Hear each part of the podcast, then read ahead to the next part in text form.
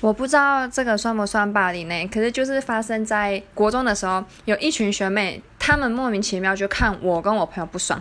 然后有一次我们放学走在路上，他们就找那个学长把我们围起来，然后他们就是那种国中的小混混嘛，像八加九那种，他们就把我们围起来，然后就不让我们走，然后就说什么啊，不是就切，我就想说到底是发生什么事，然后后来。我其中一个朋友还落跑，我就整个觉得超刺心的，就是我被围起来，很那个时候很害怕，但后来是怎么好的我也忘了。然后在之后，我们不是都要有打扫吗？我有一天我就我的那个扫把，竹扫把有没有整只被烧掉？